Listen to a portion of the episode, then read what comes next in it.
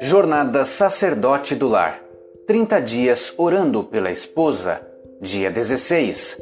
Gênesis, capítulo 2, versículo 18. E disse o Senhor Deus: Não é bom que o homem esteja só, far-lhe-ei uma ajudadora idônea para ele. Deus disse que não é bom que o homem esteja só, mas às vezes os maridos criticam tanto a sua esposa que elas podem chegar a desejar a solidão deles. Tome cuidado hoje para não criticar a sua esposa. Busque formas de elogiá-la, incentivá-la pessoalmente e publicamente. Por falar em comunicação, sua esposa se comunica com você?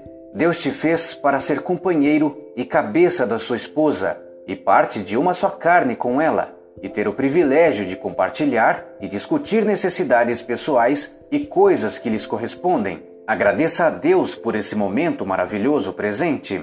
Agradeça à sua esposa por comunicar-se com você. Se sua esposa não se comunica de forma como você deseja, descubra quais são as formas comuns em que ela se comunica. Dá-lhe um sorriso, concorde com ela balançando sua cabeça em forma de sim. Depois, agradeça-a por demonstrar que você é importante para ela. Seja paciente com ela e escute-a quando ela quiser conversar. Ora mais ação igual a oração, comunicação Dica 16. O amor concorda em oração.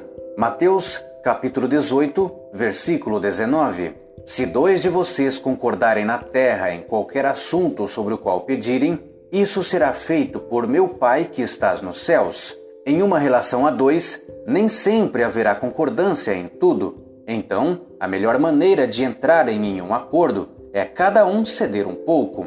E você, marido, vez ou outra, terá de ceder também.